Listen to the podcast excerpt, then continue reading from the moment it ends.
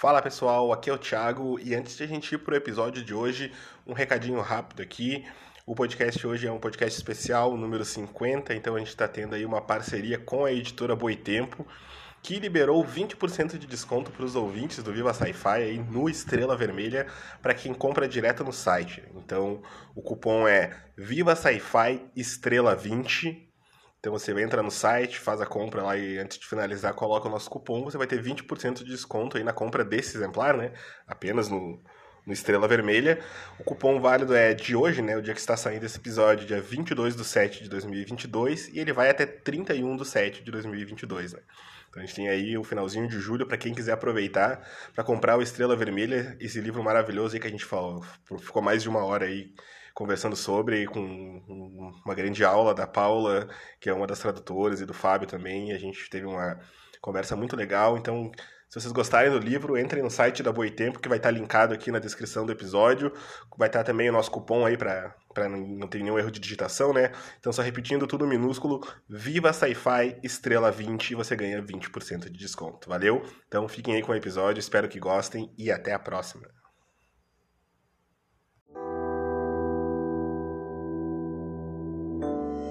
Sejam bem-vindos, ouvintes. Está no ar mais um episódio do Viva Sci-Fi, o seu podcast de ficção científica.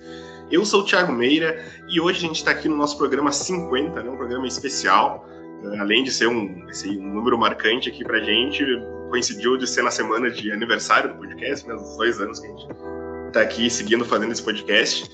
E vamos falar hoje sobre o Estrela Vermelha do Alexander Bogdanov, escritor russo, né?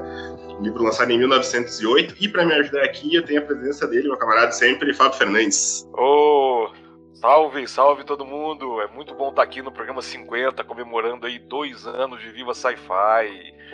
Vamos lá, Tiago, então apresenta aí a nossa convidada especial do 50. Exatamente, temos convidado especial.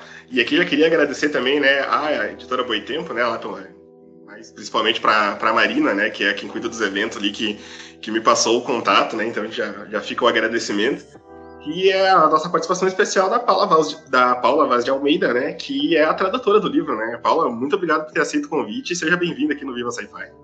Obrigada, eu que agradeço, na verdade, o convite, a oportunidade de falar desse livro, interesse, né? E parabenizo vocês pelo podcast, viva Sci-Fi, e parabéns pelos dois anos e o número 50.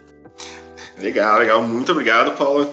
Obrigado. E, bom, vamos, vamos lá. Antes até da gente entrar nesse no, no, livro em si, né, falar um pouco da história, comentar nossas nossas impressões, eu acho que seria legal assim a gente falar um pouco das nossas primeiras nosso primeiro contato com o livro, né? Então acho que até queria começar contigo, Paulo, que foi a minha curiosidade assim quando quando surgiu a oportunidade de gravar o podcast que se tu já, se já conhecia o livro, né? Conhecia o livro antes, ou se o teu primeiro contato foi ali para quando foi para fazer a tradução, ou se tu já conhecia, mas ainda não tinha lido, né? Então, como é, como é que foi a. Como que o Estrela Vermelha chegou para ti? Né? Uhum. Então, eu já conhecia o livro, é, já, tinha, já tinha lido esse livro né, em russo mesmo, mas eu tinha lido uma versão com os cortes, que era uma versão que tinha da década de 70 e não essa primeira edição que a gente escolheu para traduzir, que foi quando a gente descobriu que tinha alguns cortes no livro, né? É, inclusive, algumas traduções a outros idiomas saíram com esses cortes também. É, depois da, né, dos anos 30, principalmente da ascensão é, de Stalin. E a ideia, na verdade, de fazer esse livro foi de uma da Bibiana Leme, que trabalhava na editora Boitempo nessa, nessa época. E esse livro, assim como outros né, de literatura que eu já publiquei pela Boitempo, outro, na verdade, tem um a caminho, é, são feitos com, com o patrocínio do Instituto Pierevoda, Instituto da Tradução, que é um instituto russo que patro, padroni, é, patrocina as traduções russas literárias no estrangeiro. E aí, quando a gente foi fazer a proposta de alguns livros para o Instituto, surgiu é, essa sugestão da Bibiana, eu achei super legal, aí a editora também concordou, né, o, o restante do pessoal. Aí eu chamei a Ecaterina, né, é importante falar que eu sou uma das tradutoras, eu fiz em, em parceria com a Ecaterina Volkava Américo, que é uma, uma parceira minha, amiga, é, e aí chamei ela para fazer esse livro, porque a gente já tinha falado algumas vezes dele. E, e, foi mais ou menos assim, foi mais ou menos essa história é, da, dessa tradução, né? Do contato com esse livro. Ô Paulo, deixa eu só fazer uma pergunta, então, é, aproveitar uhum. aqui. É, você é doutora né, em literatura e cultura russas, né, pela FEFELESH, uhum. da, da, USP, em São Paulo, para quem está fora de São Paulo. É, me diz uma coisa, é, como é que é, foi o teu contato com... Você, você já conhecia ficção científica soviética? Como é que essa... Você já conhecia o né? É, como é que a, a, a, qual é o seu contato com, com isso, com essa produção, não necessariamente dessa época de 1908, mas uhum. da produção da época soviética mesmo. Você falou agora da questão do, do da censura stalinista, né? De uhum. você ter uma, uma, edição censurada, uma edição com cortes, e depois vocês conseguirem a edição já é, integral.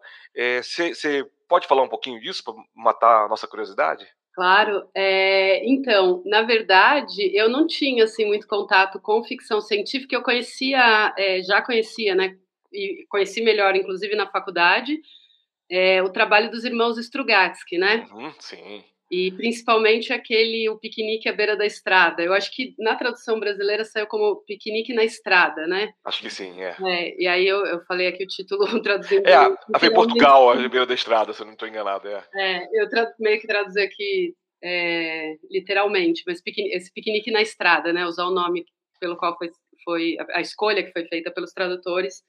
É, que saiu pela Aleph, se eu não me engano. Isso. É, e aí eu tinha um contato mais assim com os irmãos Strugatsky, que conhecia um pouco da produção dos anos 60, 70, como o Erafeev, que é um, um, autor interessante, não é exatamente ficção científica, mas ele é, trabalha um pouco nesse campo, uhum. mas não tinha assim é, tanto contato, para falar a verdade, com, com ficção científica especificamente. E, e, uma incursão mais profunda mesmo foi com Bagdano, foi com Estrela Vermelha. E, e, me diz uma coisa, é, como é que foi o processo de tradução? Foi, foi difícil? Foi, foi, quer dizer, tanta questão de de repente de encontrar termos, é, né, neologismos, né, termos inventados pelo Bogdanov, ou por ser uma escrita é, do começo do século passado, é, existe uma grande diferença entre o russo, é, vamos dizer, entre aspas, soviético e o contemporâneo, por exemplo?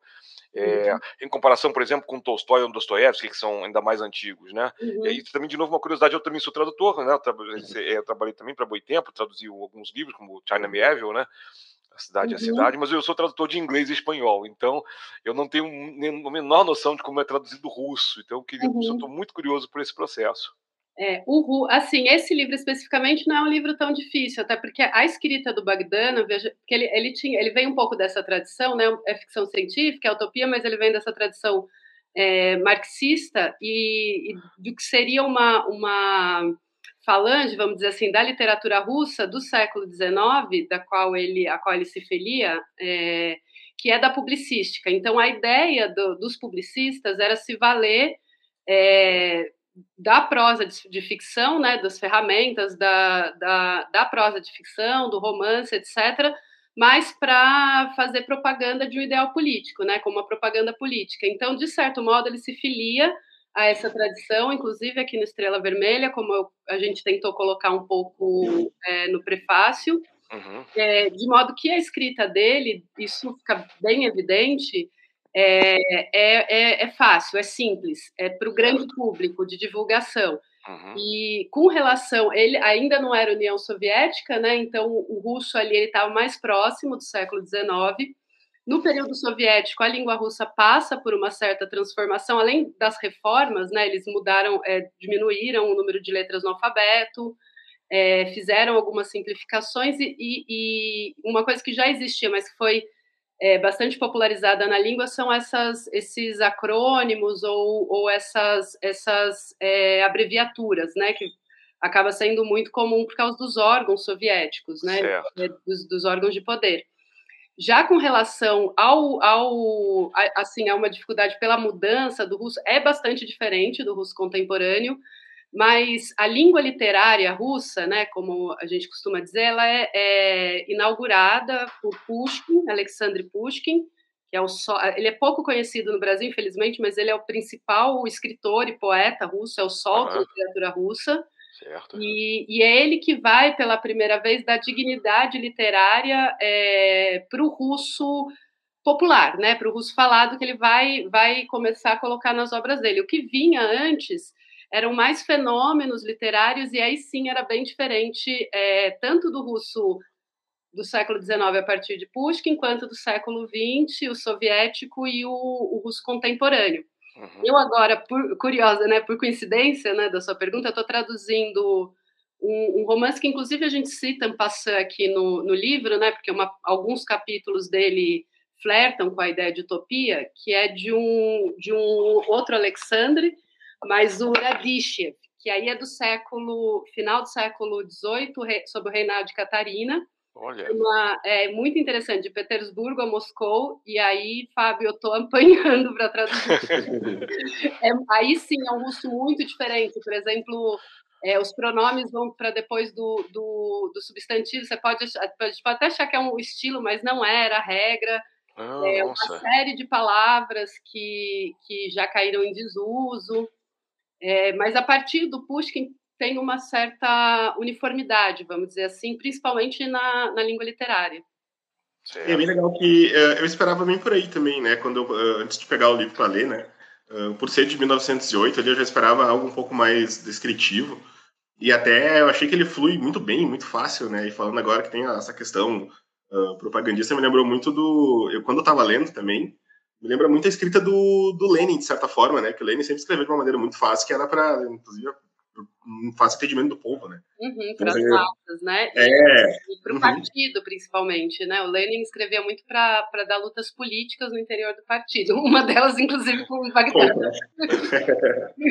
Exatamente. Vamos falar depois um pouquinho disso também. E para ti, Fábio, já, já conhecia ou ouvido falar ou a primeira vez foi com essa tradução aqui da, da Caterina e da Paula? Não, eu já tinha ouvido falar, na verdade, assim, nunca tinha lido, né? Fui ler justamente uhum. com, com a Boitempo.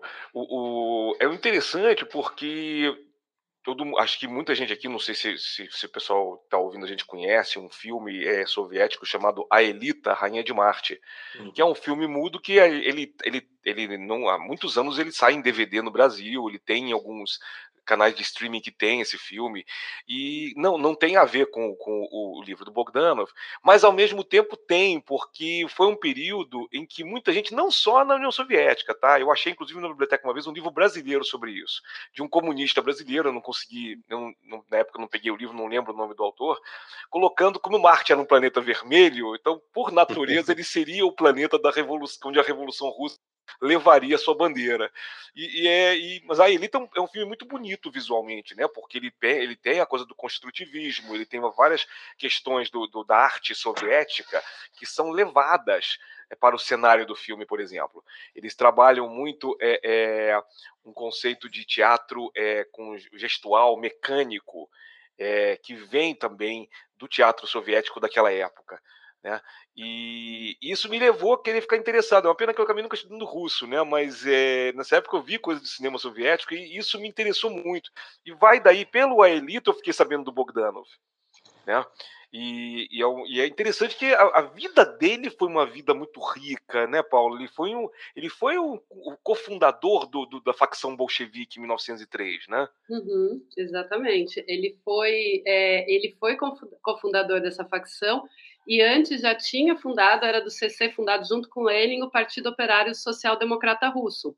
Ele era do Comitê Central. É, o Lenin, no exílio, ele durante muito tempo desempenhou o papel de principal dirigente na Rússia e era uma personalidade assim muito interessante. Eu lembro quando a gente estava fazendo o livro, a gente sempre comentava, eu e a Kátia, que, que era é, é, assim, aí aqui, aqui tem uma dificuldade da tradução que aí é mais a nossa, as nossas limitações do que propriamente o russo, né? Uhum. Porque ele, ele assim, ele, ele adianta muita coisa que a gente só vai ver depois do no século XX, né? Como a própria ideia da televisão, é, enfim, outras as descobertas científicas, né? Ele era muito antenado, era um cara polivalente, né? Em diversas, se metia em diversas áreas, foi de era médico, né? Tinha essa obsessão pela, pela transfusão de sangue. Uhum. Foi médico de combate, além de né, político, revolucionário, marxista.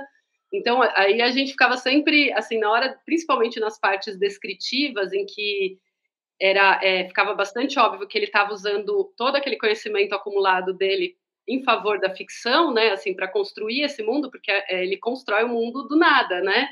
Uhum. É, só com, com as palavras. E, e a gente ficava, tinha que fazer muita pesquisa para conseguir é, chegar nas descrições que ele dava, porque e aí por limitação nossa de não ter o mesmo conhecimento do Bogdanov, né? Então a gente teve que ir atrás. Para nossa sorte, a gente já tem internet e, e as Sim. coisas são mais fáceis para pesquisa, né, do tradutor, porque a gente não, não tem esse mesmo acúmulo e tal.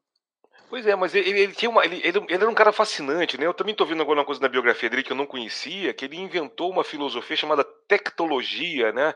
Que hoje ela é considerada uma precursora da teoria de sistemas. Quer dizer, ele queria eh, trabalhar para que unificasse tudo, né? Uhum.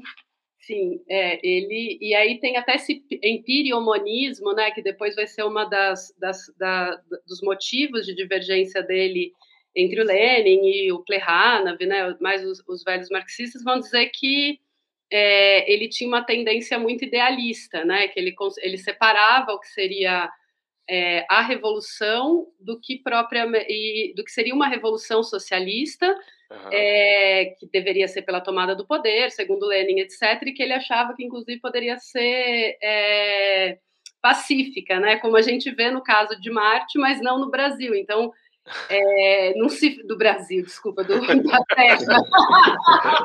Podemos falar sobre isso depois. Esse ato falho é importantíssimo no Brasil de hoje. É, não poderia ser né, uma revolução para tirar do poder esse, essa besta que tá, besta fera que, que Bolsonaro. castelou lá fora Bolsonaro.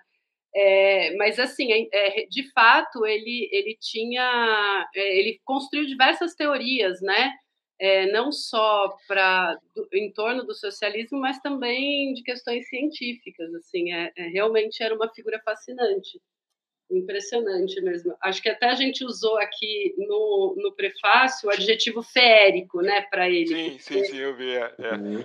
Era é, e ele tinha ele era muito facetado, ele, ele, porque também tem ali né, na, na pequena biografia dele, né, ele foi ali de uh, cientista, filósofo, economista, um político revolucionário, né, então ele é, é, esse conhecimento, até por ter todo esse conhecimento, né, tanto de é, da ciência, eu achei que pudesse ser um pouco, pudesse ter alguma uh, barreira ali que fosse complicar um pouco a leitura, mas ela não realmente não acontece, né? É. E falando um pouquinho do livro, né, até para a gente dar uma sinopse, né, a gente não falou exatamente do que se trata, né, o livro. Né? Vai ter ali então um revolucionário, né, o personagem principal que é o, o Leonid, né, que ele é convidado, ele está ali na numa Rússia, digamos, em meio a greves, em meio a um monte de uma efervescência social, né? E aí ele é convidado por um outro camarada dele, né, que é o Mene, que é conhecer uma, uma sociedade secreta, secreta de cientistas, né? Até então ele tem ali um rompimento amoroso antes disso, né, o personagem principal. Então ele já, quando ele vai para encontrar com ela, não, não consegue, ele aceita né, o convite do Mene e aí o Manet mostra um marciano, na verdade, né? Que eles estão indo para Marte, que é para conhecer essa sociedade que, o, que ele comentou com ele, que era uma sociedade uh, que é uma sociedade socialista, né? Então, quando o Leonid chega lá, ele vê essa, essa sociedade socialista bem como eles uh, imaginavam ali na Terra, né? Quando e que acontece em Marte alguns séculos antes por causa dessa catástrofe climática que tem, né? E aí uma coisa que eu acho muito legal que é no, no prefácio ali, né, Paulo, que escreveu com a Caterina, que é o que hoje em dia, né? E aí acho que vocês escreveram ali em 2020, né? Quando é lançado o livro, né? Uhum. E que é uma, uma tendência, parece, nos dias de hoje ao, ao abandono da utopia, né? E parece que hoje a gente já aceita, né? Que parece que vai, o fim é próximo, né? E aí eu lembro que é, o livro é de julho, mais ou menos, né? Se não me engano, é de julho, agosto, por ali. Uhum. Que a gente está ainda num período inicial de pandemia, e aí eu lembro que rolava muito, rolou muito ainda, né, o papo de ah, como que vai ser um pós-pandemia, as pessoas voltaram mais conscientes, e aí a gente só uh, vê o aumento, né, de, de desigualdade, de fome, miséria, né, aqui, principalmente no Brasil, né, comandado aí pelo pronunciável, né, e, e aí tu fala um pouquinho da importância de um livro, né, como Estrela Vermelha, que ele dá essa solução, né, o comunismo, na verdade, ele uh, ele não. Eu, eu na, minha, na minha opinião, né, sendo mais como citando um pouco do Engels, né, ele, ele, é, ele é científico, ele não é tão utópico, né, ele tem, claro, pontário de, de utopia, mas acho que isso é mais uma questão uh, até mais emotiva do que realmente para a luta social, né. Mas a importância do livro, né, do, do Estrela Vermelha para a gente conseguir pensar um mundo diferente, né, que um livro, imagina, 1908, e a gente está aqui falando dele como uma, uma alternativa, né. É, eu, eu acho que ele é super contemporâneo, assim, apesar de ser de 1908, né, mais de um século depois, ele continua é, bastante atual e não perdeu a sua força, justamente porque a gente, o mundo não, né, o sistema social continua o mesmo, né, de exploração de uma pessoa por outra. É, e da, das classes dominantes, né, da burguesia, sobre a grande maioria. E, e de fato, a gente estava a gente escreveu esse prefácio é, no início da pandemia. O sentimento naquele momento era ainda estava nos, nos, nos, nos, lockdowns, é, nos isolamentos e tal. O sentimento era de, de fim de mundo. É, tinha também essas coisas, como, como vai ser, parecia que podia surgir disso, né, um, uma fraternidade maior entre as pessoas, mas o que a gente viu é, foi justamente o oposto, né? É, eu acho que de, em todas as fases da pandemia, o que ficou bem claro é que para o sistema é, realmente é o lucro, né? Que vem em primeiro lugar, não as vidas é, das pessoas, dos seres, dos seres humanos.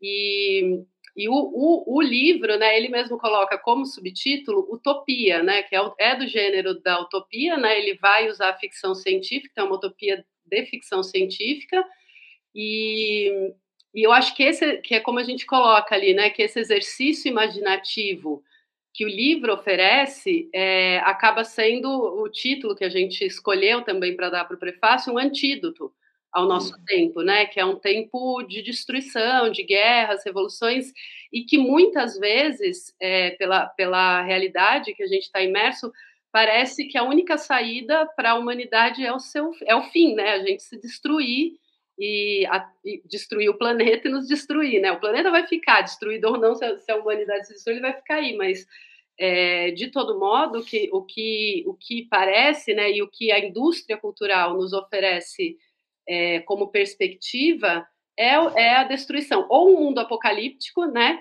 e tem muito, muito essa temática né, de mundo pós-apocalíptico e, e, e, de uma vida cruel, mais cruel ainda, ou da destruição completa. Ou mesmo quando a gente tem é, o contato, né, vamos dizer, contato com, com vida extraterrena, quando a ficção também mais contemporânea né, trabalha esses pontos, é sempre de um ponto de vista negativo, né? É, sempre é, de guerra e destruição, o que de certo modo também é abordado pelo Bagdana é, quando tem aquela assembleia lá em Marte para eles decidirem o que fazer, já que os hum. recursos estavam se esgotando. Então, se eles invadiriam a Terra ou não, né? Era essa grande discussão ali daquela assembleia.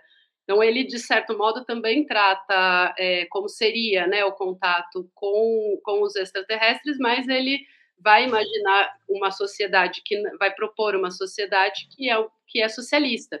Então, a organização social vai ser distinta e, portanto, o desenvolvimento humano, né, também é, é outro. Isso responde. Não, perfeito, perfeito.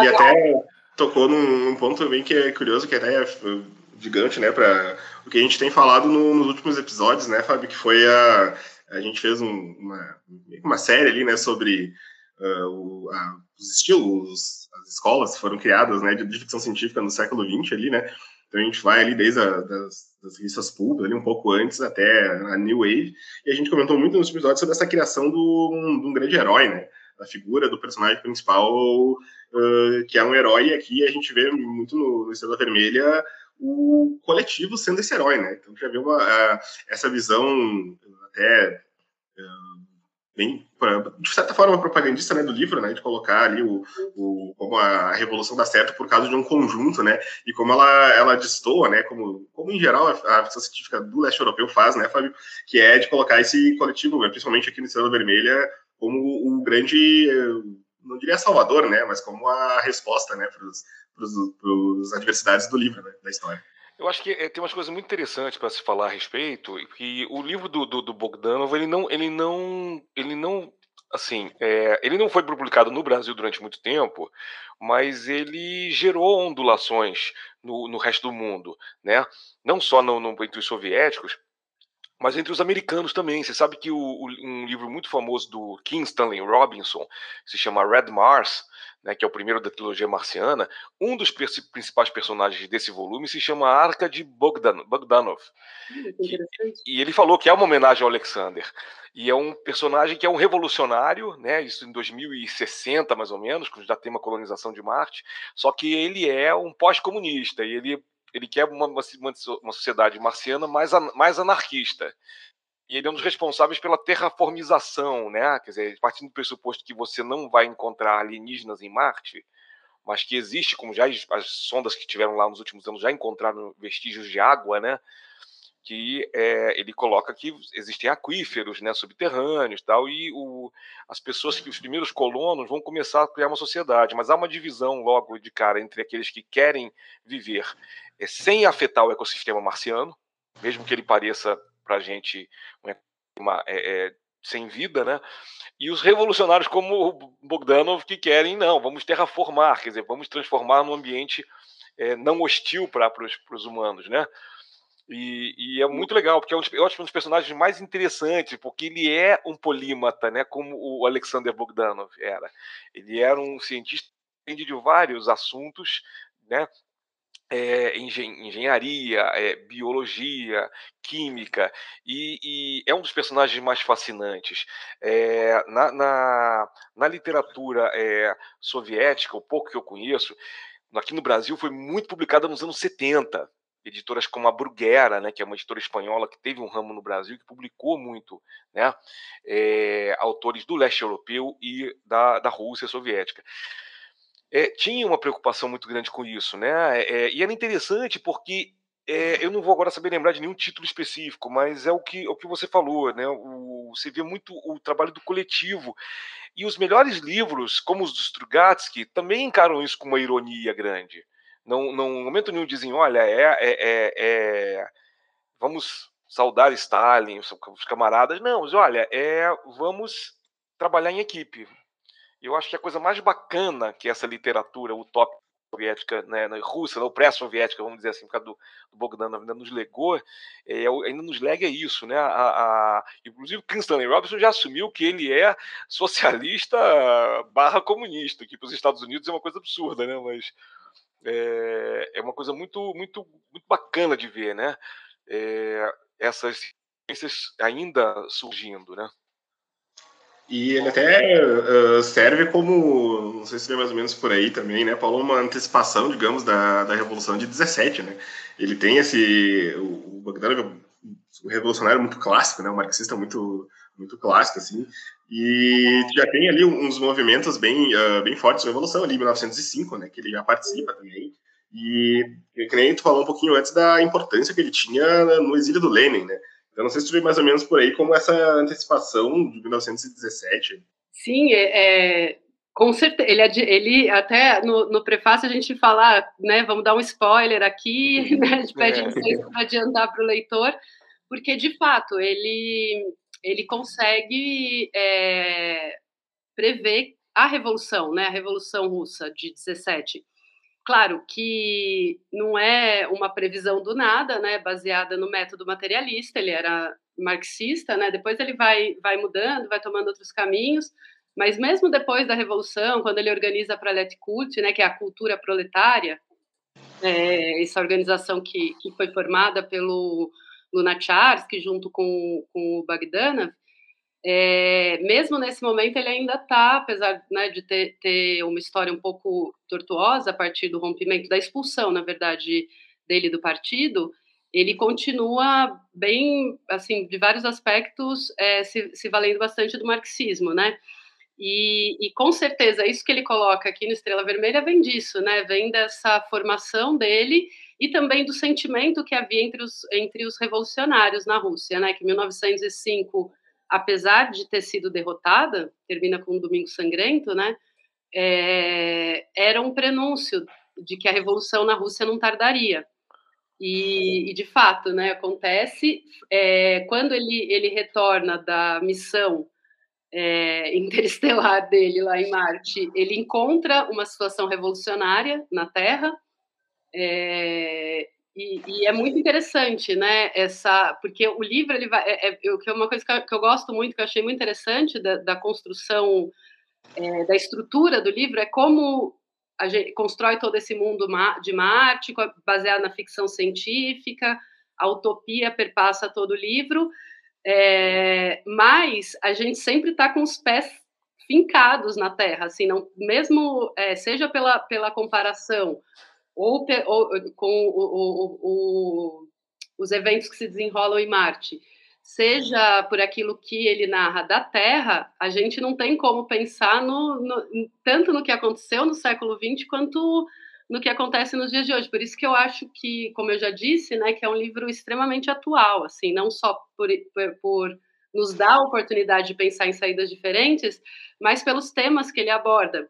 O Fábio falou dos canais de água, ele constrói toda a narrativa dele com base numa imagem que tinha sido feita, se não me engano, né, de Marte, e parecia que havia canais ali, aí ele supõe que tem vida, e a partir disso, de uma descoberta científica, que ele vai construir a narrativa, né? Ele era um cara muito, realmente é um polímetro. Como aprendi uma mais uma palavra com o Fábio. o, não, é só dos canais é muito legal, né? Porque isso foi foi uns 30 anos antes, 1877, né? Um astrônomo italiano, Giovanni Schiaparelli, ele desenhou um mapa de Marte, né, para observação, onde tinha uma série, uma, uma série de, de, de linhas retas que cruzavam a superfície de Marte. E depois isso, isso, isso foi, foi muito tempo depois, descobriu-se que essas linhas era porque o, o, o, telescópio não era tão, tão bom, tão eficiente, né? E, e ele chamou de, de, de canali, né, em, em, em, italiano, que na verdade seriam leitos de rio ou sulcos. Em inglês o pessoal traduziu como channels, né, como canais, ah, porque o que aparelho quis dizer é o seguinte, aparentemente isso é, é, foram, foram rios em algum momento que secaram. Mas os americanos traduziram para o inglês como channels, tipo assim, isso quer dizer canal artificial. Então, hum. durante muitos anos houve, inclusive, isso aí é um pouco antes, isso é uns. que Aparelli descobre isso sete, oito anos antes do H.G. Wells escrever A Guerra dos Mundos, porque aí é uma das, é uma das inspirações, né?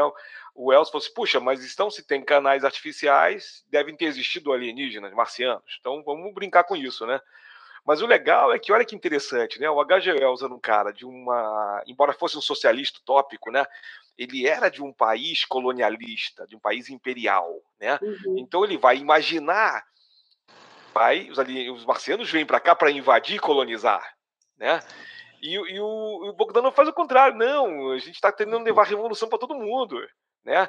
E aí a gente chega lá e descobre que já existe, já foi feita uma revolução muito tempo atrás e os marcianos são evoluídos pra cacete porque eles já são comunistas, né? Então vamos trazer de volta essa doutrina marciana para cá. Em vez de ser mar... marxiano, é marciano, né? Exatamente. e, até tem uma, uma, essa questão que é bem interessante, que é se nós falar um pouquinho, né, Paula, que foi a a questão que o Bogdanov depois ele, ele acaba rompendo com o Lenin, né, e com o partido, né, ele é expulso até inclusive do partido, né, por causa dessa, dessas divergências, né, e logo, logo em seguida, né, do lançamento do livro. Né. Pois é, é, inclusive tem esse encontro, né, dele com o Lenin e o Gorky Capri, que tem a foto, né, é uma uhum. série de fotos, é, uma, é, é bem conhecida essas fotos, a gente colocou uma menos popular que é do Lenin bocejando, mas... É, então, ele, antes né, de, de, publicar o livro, provavelmente ele já estava até escrevendo ou pensando no livro. É, ele esteve com o Lenin e, e, bom, segundo alguns biógrafos, um deles é um biógrafo do Lenin, né, o Thomas, Thomas Krauss, que escreveu Reconstruindo Lenin. Ele tem, nesse livro Reconstruindo Lenin, tem uma parte, é, um subcapítulo, que ele dedica só às relações do Bogdanov e, e do Lenin e explica né, é, profundamente como foi essa, esse rompimento entre eles e a expulsão do Bogdanov. É, porque, segundo, para, o Lenin e, outros camaradas dele, o Bogdanov estava numa linha que, que, eles chamavam de ultimatista ou liquidacionista, porque na, na disputa política específica, o Bogdanov achava que já se de, deveria se desenvolver no trabalhador a consciência socialista, Enquanto Lenin achava que isso era, era impossível no contexto, principalmente no contexto russo, e que antes era preciso desenvolver o sentimento é, anti-imperialista, né, e anti, principalmente anti-czarista, anti-império russo, e, e, eles se aprofundaram nessa, nessa polêmica, né, que acabou resultando é, na expulsão do, do Bagdanov. Eles tinham também algumas divergências é, do ponto de vista da arte, né? O Bagdanov achava que, tanto que depois ele vai é, criar junto com o Lunacharsky a Pralet Kult, e o Bagdanov achava que, que poderia existir o que, o que se chamaria de uma cultura proletária. Já o Lenin é, dizia que se de fato a revolução né, fosse vitoriosa e não é só a tomada do poder, é, né, o período de transição, socialismo, até finalmente chegar no comunismo, é, classe não, não, faria sentido falar em uma cultura proletária, né, ou uma arte proletária, porque o proletário, como a gente o concebe, o a classe trabalhadora, ela já não existiria mais, né, num contexto como esse. Seríamos, não seríamos mais burguesia e, e ou dominado, domina, dominadores e dominados, mas é, todos iguais, né, de modo que poderia aí sim se desenvolver uma arte que fosse verdadeiramente humana. E aí essas, essas, é, mas principalmente essa questão do timatismo, foram se aprofundando essas divergências e acabou culminando na expulsão do Bagdanov do partido. É, mas depois, ele, ele, depois eles vão se encontrar também de novo depois da revolução, vão, vão continuar o diálogo, mas o Bagdanov já numa já fora do partido, né? Uhum. Essa cultura proletária, eu não sei se uh, tem alguma coisa a ver, porque eu acho que ela é, é essa questão que eu vou comentar é um pouco uh, após a morte do Lenin até. Foi algo que eu comentei num episódio que a gente gravou com a Yulia Mikhaelia, né, tradutora do, de alguns livros do, do David Latov, né, aqui para o Brasil, que é, é, é uma questão de que havia ali, né, mas aí realmente eu acho que é bem pós, né? Não sei se ainda tem alguma relação que seria meio que uma associação de arte, no caso do David Latov, uma associação de escritores, né, do qual ele nunca conseguiu fazer parte, que depois acabou sendo ou você faz parte da associação ou você não é publicado, né? Por isso até era alguma das coisas que o David sempre uh, bateu muito, né? Que às vezes ele tinha escritores que ele não vinha tanta qualidade técnica assim na, na escrita, mas eram publicados para fazer parte da associação uh, e ele não acabou não conseguindo. Não sei se essa cultura proprietária tem alguma coisa a ver, uh, se é um meio que um berço assim para essa, essas associações ou não. Uhum, de certo modo é, é sim. É um berço, né, como você disse, mas o, o tanto o Lunacharsky quanto, quanto o Bagdanov, eles não não pretendiam que fosse é, imposto, algo imposto. O que vai acontecer, e, e, e também, quando eu estava falando antes da publicística, né, essa ideia de, de uma literatura que seria utilitária, né, que teria uma utilidade, ela era já era preconizada pelos, pelos publicistas. De certo modo, é aí que, depois, nos anos 30, quando se forma em 34 a União dos Escritores, é, existe um fio de continuidade, uma linha de continuidade entre a publicística a Prolet Cult e depois a União dos Escritores, a, a, forma que ela toma na União Soviética sob Stalin. É, não é à toa que o Gorky vai ser o principal idealizador, o principal cabeça é, da União dos Escritores, segundo a qual, segundo o, é, cujo manual, segundo o qual você tinha que escrever. Ou você escrevia segundo aquele manual, que era do realismo socialista, ou então você ou não era publicado, ou é, né, caía em ostracismo, ou se escrevesse de outra forma, podia, na verdade, enfrentar consequências é, seríssimas, né? Tanto que é, é uma coisa que, assim, para mim é, é, é, muito claro, porque é, quando a gente estuda, né? Tipo, eu estudei na faculdade a, a literatura russa, quando a gente chega no século XX, principalmente é, depois da ascensão de, de Stalin, a gente eh, vai, vai estudando é, poetas, principalmente, escritores, artistas, a, acho que a única exceção vai ficar mesmo com o cinema, mas que todos vão caindo em desgraça, ou, ou no ostracismo, ou se suicidam, ou são presos, ou são mortos. É, então, eu, eu tenho uma frase que é: quem, quem ama literatura russa não pode gostar de Stalin porque se não significou a morte da literatura russa, né, que ela continua ali no a, a, a lá Dostoiévski no subterrâneo, Depois eles vão desenvolver é, uma forma muito engenhosa, que são os samizdat, né? Auto, uhum. Samizdat são as autopublicações, e clandestinas. É, então, é muito engenhoso a maneira que os escritores, os artistas encontram de dar continuidade para a escrita criativa, né? Que não seja aquela determinada pelo manual e a única admitida na União Soviética. É, então, sim, tem é, é, laços né, de ligação assim bem evidentes, mas é, é, é, é, bastante diferente você ter uma proposta como essa, né, seja dos publicistas, seja da, da Praletkut, é, e depois transformar isso numa política de Estado que vai redundar em perseguição. E a perseguição era política, né? É, o Stalin, e não só, né, os ideólogos do stalinismo, é, personaliza muito no Stalin, mas eram no, é, havia também os pequenos Stalins. E, e é, então não é adequado a gente fazer personal, essa personalização, mas claro, ele era o principal. É, com, e, e, não só e era ele tá, sabia muito bem o que ele estava fazendo porque na história da literatura russa na história da Rússia a literatura é, é o principal meio em que se faz a oposição ao regime, em que se deseja a, uhum. a mudança do status quo.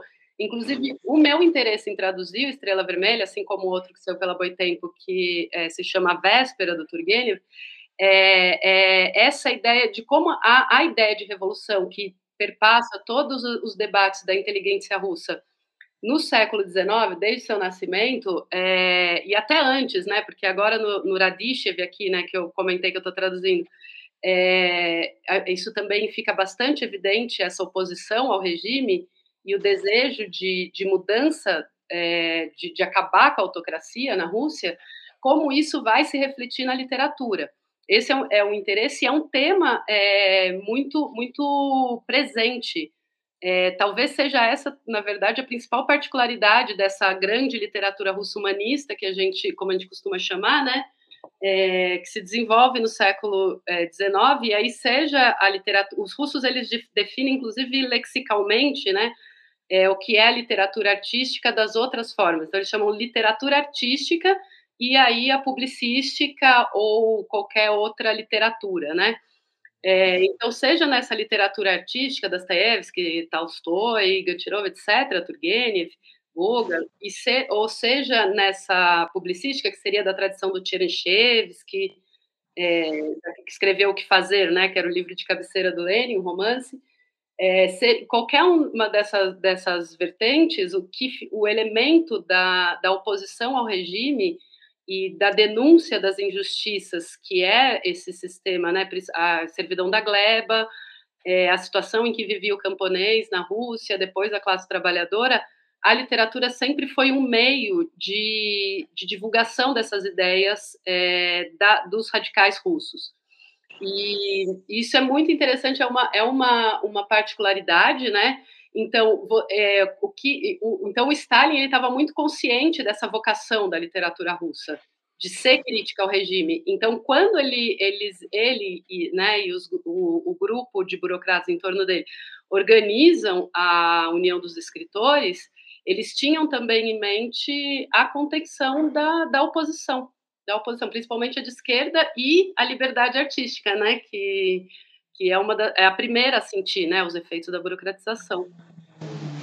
E até comentou antes, bem no início, né, que tu leu ele uh, no russo, né, com a, a, versão com cortes, né, que acho que foi mais ou menos o que aconteceu com, com diversos escritores, claro, mas acho que uma que é um pouco mais conhecida aqui do público brasileiro é com o Zamiatin também no Nós, né, que uhum. também teve uma versão que foi uh, publicada ainda na União Soviética com cortes só depois, né, de, de, depois da União Soviética que ele é publicado na Rússia mesmo, né, é mais ou menos esse mesmo mesmo é, papel, é. Né? É, mais ou, é mais ou menos isso. É, o Zamiatin, eu acho que ele já foi proibido de cara, né? E ainda uhum. é, no período do Lenin, né? Em 20, 21, 22 ainda era o período do Lenin, é, foi considerado perigoso e acho que acabou saindo só nos Estados Unidos a primeira vez, se não me engano. É, E, inclusive, eu não sei se isso também uh, acontece com outros. Aconteceu essa questão de, de, uma publicação mais tardia, tipo com a Tsvetaeva, por exemplo, com o próprio Bogdanov, né? Não sei se eles tinham, eles chegaram a ser publicados primeiros em, acho que a Tsvetaeva sim, né, em russo, para porque depois ela e ela também uh, acaba morrendo, né, na, de maneira bem trágica, né? E eu também não sei se a, essa questão foi bem engraçada, ou era preso ou morto, né? O Zamiatin, até na, na, edição da Aleph, né, que tem do Nós aqui no, no, Brasil, tem a carta que o Zamiatin escreveu para o Stalin, né, pedindo o exílio, que lhe foi concedido, né? Que eu é, ele escreveu diretamente, né? Ah, isso é, era, era assim um hábito, inclusive era comum é, outro, os próprios escritores ou colegas é, tentar interceder é, pelos outros. A Tsvetaeva, ela tem uma história bastante particular, que ela emigra, né, é, em 22, hum. É, e está tá ligada, no final das contas, ao companheiro dela, que era um combatente do, do Exército Branco. Ele era voluntário no exército, nas tropas do Denikin, no sul, é, da, ali na região da Ucrânia, onde está acontecendo hoje é, o conflito. E então ela emigra e depois ela retorna. É, esse retorno até hoje é, não é muito claro. É, tem muita gente acaba lendo esse esse retorno dela como como é, motivado pela paixão, pelo amor, pelo marido, né? É, porque ele é levado antes, mas na verdade é, a minha hipótese de, é de que ela foi levada ou ela foi diretamente levada ou ela foi levada a, a voltar, assim, não, não foi por vontade própria. Porque é, esse Sergei Efron, ele num primeiro momento era combatente do Exército Branco, depois, uma vez no estrangeiro, ele começa a se aproximar é, de grupos ligados ao de grupos ligados é, era um grupo de estrangeiros tal de, de emigrados russos que queriam voltar para a pátria num primeiro momento. Eram associações para o retorno à pátria num segundo momento, é, essas associações elas foram sendo cooptadas por agentes secretos é, stalinistas. Eles, é, ele, ele é, é, ele, ele adere, né, nesse momento ao stalinismo, se torna também um agente é, secreto e, na verdade, ele era o cabeça da operação na França de perseguição à oposição de, de esquerda, ao Trotsky e, e aos trotskistas. Então, quando ele volta, na verdade, é porque é, ele se envolve no assassinato de um, de um Ignacy Reis, é um dos nomes desse agente secreto, que rompe com, com o regime, né, quando, em 35, quando ainda não tinha começado os processos de Moscou, mas é, muitos julgamentos arbitrários, inclusive do Buharin, já tinham ocorrido, então, ele escreve uma carta para o Stalin, essa carta é interceptada pelo Beria, que era o chefe da. Na época era NKVD ainda, né? depois vai se tornar KGB. E, e ele escreve essa carta, cai nas mãos do, do Beria, o Beria ordena é, o assassinato dele. E quem cumpre é, essa tarefa é o grupo, é o Sergei Afron, o grupo que o Sergei Afron liderava. Só que eles são, eles conseguem, né, cumprem a tarefa, assassinam o Ignacy Reis, mas são descobertos. Então, no final das contas, deu errado. Quando eles são descobertos, é, cria-se um problema é, diplomático para a União Soviética. Eles, a União Soviética nega qualquer ligação com esse grupo, diz que eles tinham ido é, para a Espanha combater na, na revolução que estava acontecendo, a Revolução Espanhola nesse momento mas na verdade eles são levados de volta para a União Soviética, onde vão ficar presos numa dacha, é uma dacha essa casa de campo russa, né? E que tinha sido, tinham sido várias delas transformadas em prisões domiciliares. E depois, com a, quando a, União Soviética entra na guerra, né? Depois da, da das investidas do, do Hitler, é, eles são, enfim, tirados dessa casa, levados para Lubyanka, que era principal prisão e, e fuzilados. A Tsvetaeva, nesse momento, já estava nessa casa. Quando ela chega na União Soviética, ela retorna da França. Ela fica na França sendo é, assediada pelas polícias não francesa e suíça, porque o crime ocorre na, na Suíça, em Lausanne, e, e também pela imigração, que já não, não a Tsvetaeva já não se dava muito bem com a imigração russa, que era conservadora, de direita, e a Tsvetaeva tinha um laço muito profundo com o Pasternak e uma admiração é, transcendental pelo, pelo Maikovsky, que não nutria os mesmos sentimentos por ela, mas ela nem se importava, ela achava ele o milagre, o grande milagre do século XX, o único poeta que de fato era revolucionário, porque ele era um homem revolucionário, um poeta revolucionário, e, e, esses laços, essa admiração, os laços com Pasternak e a admiração ao Maikovsky lhe rende a antipatia de toda a imigração conservadora. Quando ocorre o crime, o crime do Efron, todo mundo fica sabendo, vai para os jornais tal, ela é execrada dessa, ainda mais isolada dessa, desse, desses meios e, e acaba retornando em condições que até hoje não foram esclarecidas completamente. Então, quando é, eles, ele, essa casa né, é evacuada, essa, eles são levados para Lubianca tal, ela já estava morando lá. É, eu, eu acredito que é o momento em que ela toma consciência do que de fato está acontecendo. E só que ela não é levada, ela é deixada. Ela com o filho mais novo é deixada. Inclusive, ela consegue um emprego de tradutora é, por, por intermédio do Pasternak. E quando é, a Rússia né, entra na guerra, quando ocorre o cerco de Moscou e Moscou é evacuado, ela vai para uma cidade chamada Elábuga e nessa cidade ela se suicida é, por enforcamento.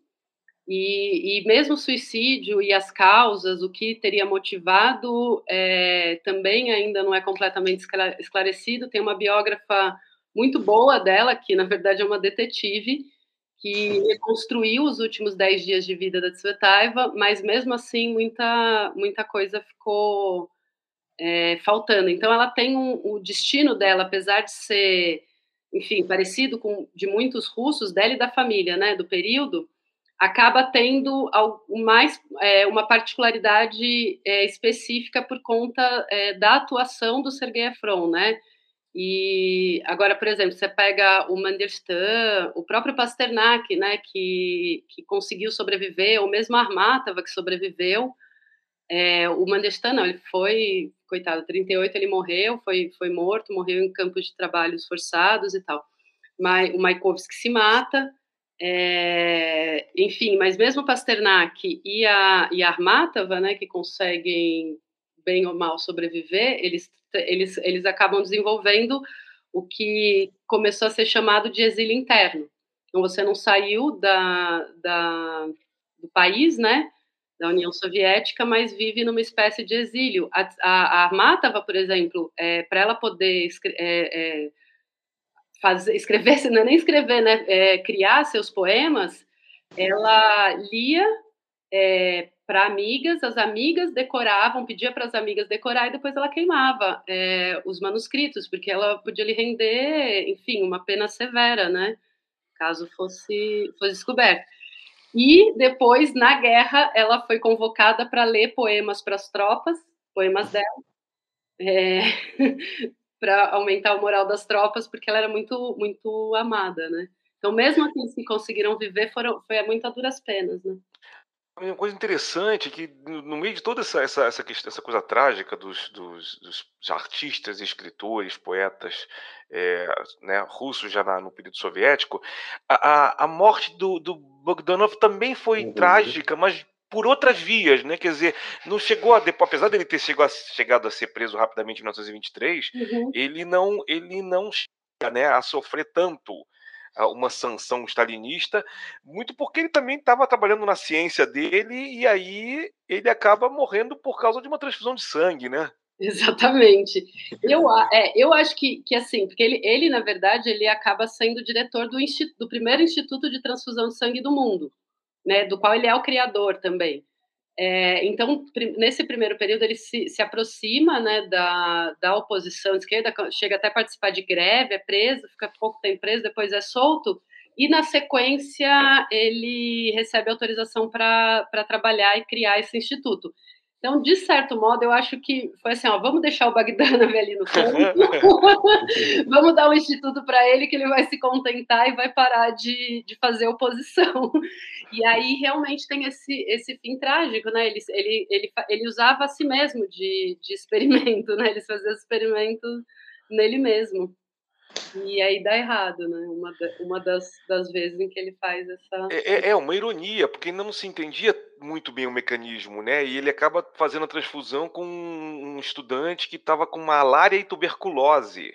Então, ele morre com o sangue do, do desse estudante, e o estudante que, que recebeu a transfusão do sangue dele se recuperou. Olha que loucura. É, é, é, é, muito louco, né? Parece que teve uns, teve uns acadêmicos né, que, que especularam que talvez ele pudesse ter se suicidado, mas, mas aparentemente, é, não, não, não, até pelo, pelo perfil dele, por tudo que você falou agora, da, da que ele recebeu essa possibilidade, essa, essa coisa, ele fundou um instituto, não tinha muito esse, esse perfil. Tudo indica que realmente ele tenha sido com a transfusão de sangue, que infelizmente é, é, provocou a morte dele, né? É, é, eu também acho. Acho que não, não deve ter sido. Acho que foi mais um acidente mesmo, né, do que um suicídio. Sim. Ah, não. Quem, quem, tem, quem tem levantado isso são principalmente pesquisadores americanos, que eu acho que aí eles têm um bias danado, né? Tipo, precisa continuar culpando a União Soviética, né? Pelos, uhum. pelas, pelas mortes, né? E essa aí não dá para entrar na conta do Stalin, né? Não, essa não dá. E mesmo, é, assim, eu acho que, né? Eu falei bastante aqui, inclusive, né? Com críticas ao stalinismo e que não né, quem ama literatura russa não pode gostar de Stalin, é, é porque uhum. quando a gente vai vendo cada um desses destinos é muito difícil, né? Sim. É, você você achar que, que aquilo estava ok. É, mas acho que a gente tem que sempre também tomar cuidado ao fazer a crítica para não cair nessa vala comum, né, do liberalismo ou da direita, né, principalmente essa norte-americana, estadunidense. É, é muito nessa questão da, da personificação, né, da coisa, né? Eu lembro que a gente gravou, a gente gravou um episódio também com o Irineu, né, o Irineu Franco Perpétuo, uhum. e a gente comenta muito nessa, é, um episódio sobre censura na literatura russa, né? E quando vai falar dos grandes expurgos, né, aquela coisa, né, tu não tem ali uma, uma pilha de folhas com o rosto e o nome de cada um, e o Stalin vai carimbando um por um, né, pra dar aquela coisa, ah, vai pra lá, ah, esse morre, esse exila, esse vai preso, né? Então, é, é, nessas coisas muito comum mesmo. É, é, acho que a gente vai caminhando para o final do nosso episódio aqui, que já está uma, um, acho que um recorde aqui de duração, e era bem, bem o esperado mesmo, bem algo que eu estava muito Não, pô, bacana, né? Eu falei demais, né? Eu sou tagarela, gente. Não, mas é maravilhoso, você falou muito bem, precisávamos da, da, da, da, da, poxa, da sua expertise para a gente fazer desse programa um programa especial, né? De uma é, hora de duração aí já, né, de, 50, de 50 edições do, do Viva Sci-Fi. Perfeito, perfeito. Viva Sci-Fi.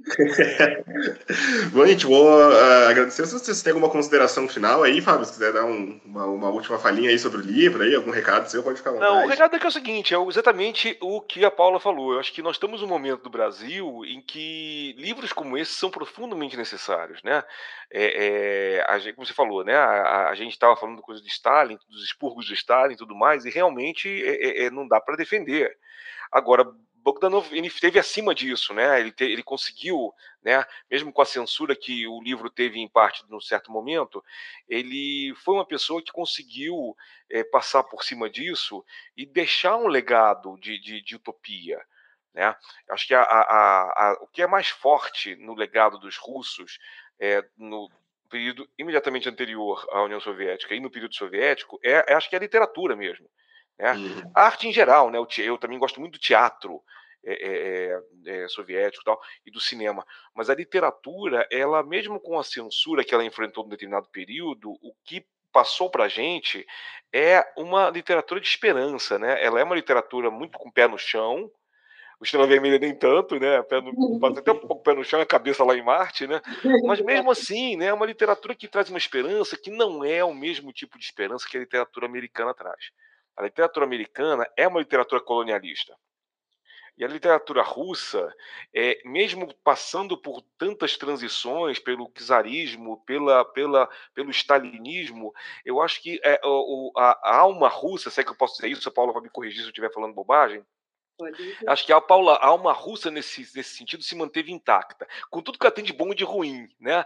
De pé no chão, de uma melancolia, mas ao mesmo tempo, mesmo na melancolia, de ter uma esperança. E o, o, o Bogdanov, eu acho que ele traduz isso muito bem, traduz esse espírito russo é, na ficção científica. Que eu acho que a gente precisa muito disso agora. A gente precisa de uma esperança para a gente seguir em frente. E, e então, acho que tem poucos exemplos atuais que né, que podem dar tanto tanta esperança quanto esse exemplo de 100 anos atrás. Exatamente. E Paula, já. Eu até arrepiada aqui. Não, é, eu fiquei um discurso inflamado. E, e, e, trazer esperança é muito importante, né, mesmo? Porque às vezes a gente se vê numa situação que a gente fica desesperançado completamente. Mas é aquela ideia da esperança que tem que ser junto com a ação, né? Não basta sim, só sim. querer, esperar, mas agir, né? Para que a mudança ocorra. E até, né, falou ali, né, da, da importância da, da, literatura russa, o, uh, sempre teve, né, desde, desde Pushkin, né, até hoje, né, e, e acho que, uh, acho que a Paula pode confirmar para a gente, né, a, a literatura, não que ela talvez, uh, claro, seja maior que, que o teatro, que o cinema, mas talvez para o povo russo é onde ela se encontra mais, né? Onde ela defende, talvez com mais unhas e dentes, onde ela se destaca mais, até fora da Rússia, fora da União Soviética, sempre foi, né? Uhum. Talvez, uh, não sei se tu tem essa visão de como, uh, hoje, inclusive, a, a literatura é talvez a, o principal meio cultural, artístico russo, né? Sim, é, eu, a, a, a, os russos eles são muito bons em geral nas artes, né? O que eles têm feito no cinema também, mesmo com toda assim, eles vivem, continuam vivendo sob censura, né? Sob Putin. Uhum. E, e, os resultados que eles alcançam é, é, impressionante, assim. Mas a literatura é a arte, né? Dos russos, assim, por excelência. Eu concordo com você plenamente. Legal, legal. Bom, pessoal, então a gente vai ficando por aqui. Paula, vou te agradecer imensamente por ter conseguido um tempinho aí para falar, um tempo bem grande para falar conosco aqui no, no podcast. Eu agradeço muito aí, com certeza outros convites rolarão, porque até a ideia aqui do, do, do podcast é uh, não falar tanto, né, de, de escritores ocidentais, não ocidentais, mas uh, os grandes nomes, né, os cânones, né, e sim trazer um pouco dessa científica que não é tão conhecida, então Sempre que a gente tiver aí um soviético, um russo, a gente já, já, já tem um nomezinho aí. O convite já fica aqui ao vivo mesmo. Muito obrigado pela presença aí, Paula. Eu agradeço demais o convite, o interesse e, bom, estou à disposição. Adorei a conversa. É, foi, esse, vocês estão frisando né, o tempo longo, mas para mim passou super rápido. É, Eu nem vi passar e estou muito contente, viu? Estou muito contente com o convite e acho que vai ficar um episódio bem legal. Ficou bem legal o episódio. Nossa, com certeza, com certeza. Fábio, e a gente semana que vem estamos aí de novo, né? Tamo de novo. Volta semana que vem com mais um Viva Sci-Fi. É isso aí, pessoal. Então a gente vai ficando por aqui. Espero que vocês tenham gostado do episódio. Se gostaram, segue, marca a gente lá nas redes sociais, no Twitter e no Instagram. Você encontra a gente como arroba Viva Sci-Fi. E aí seguimos para os próximos 50 episódios e para os próximos até, até não aguentarem mais, até o Spotify tirar a gente do ar. é isso aí. Então gente, lembrem-se, assistam Sci-Fi, leiam Sci-Fi e vivam Sci-Fi. Valeu! Valeu!